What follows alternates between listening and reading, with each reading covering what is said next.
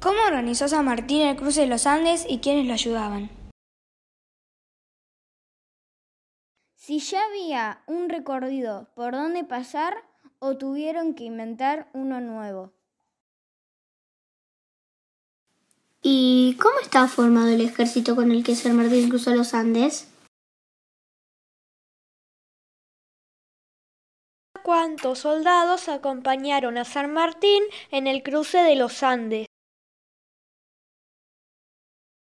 San Martín tenía el apoyo del el gobierno en ese momento para lograr lo que logró.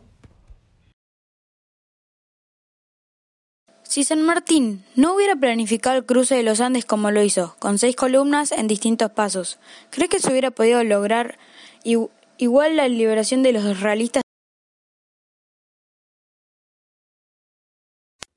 ¿San Martín se preparó físicamente para cruzar la cordillera de los Andes?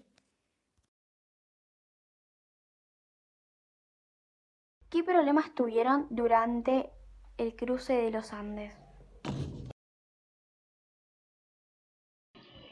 Muchas de las preguntas se refieren al suceso del cruce de los Andes, que se ve que ha llamado mucho la atención, que es la gran epopeya, la gran acción, la, la gran eh, campaña patriótica ¿no? que, encabeza San Martín, que va a permitir después la liberación de Chile y de Perú, por eso es, un, elemento fundamental para pensar toda la estrategia revolucionaria, y si no se hubiese hecho esa, esa epopeya, ese cruce de los Andes, la revolución no hubiera sido posible, porque fue fundamental. Primer punto para entender el cruce de los Andes va a ser en 1817, pero San Martín en 1814 tiene un puesto muy importante, por él lo nombran gobernador de Cuyo de la zona de Mendoza, de la zona de lo que hoy es toda la región cuyana. Él se va a sentar en Mendoza y desde ahí, desde esa gobernación que tiene en 1814, va a tener un montón de influencia para poder pensar y organizar eh, el ejército que va a cruzar los Andes.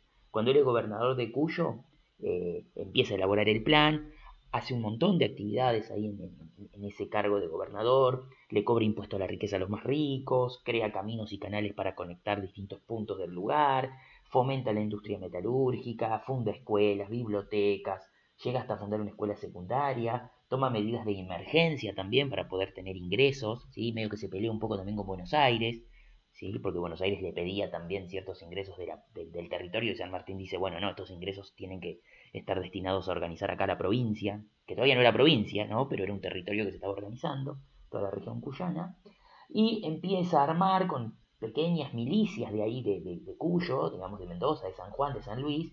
Primero son 900 hombres más o menos, mil, mil y pico de personas, y de a poquito va armando su ejército y va planificando todo este cruce, que era fundamental, porque para él había que ir cruzar los Andes para poder llegar por mar a Perú. Muchos le decían que era mejor ir por tierra directamente para, para arriba, por el ejército del norte, en la zona de todo lo que es Jujuy, allá arriba, pero ahí va a tener muchas complicaciones. De hecho, Belgrano, cuando está a cargo del ejército del norte, pierde varias batallas por eso tiene que volver. Entonces el plan de San Martín es directamente cruzar los Andes de una manera muy difícil para poder desde ahí liberar Chile y desde ahí atacar Perú.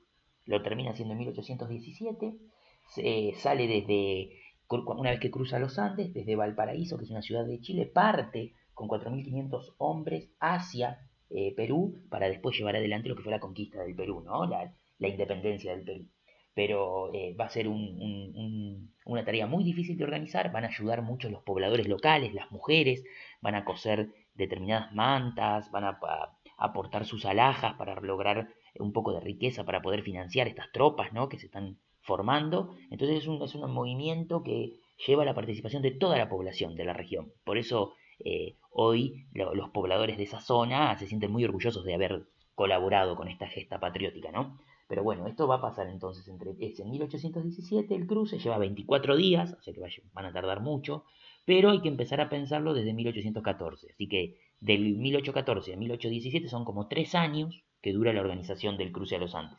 Y para eso es fundamental el rol político de San Martín como gobernador de Cuyo.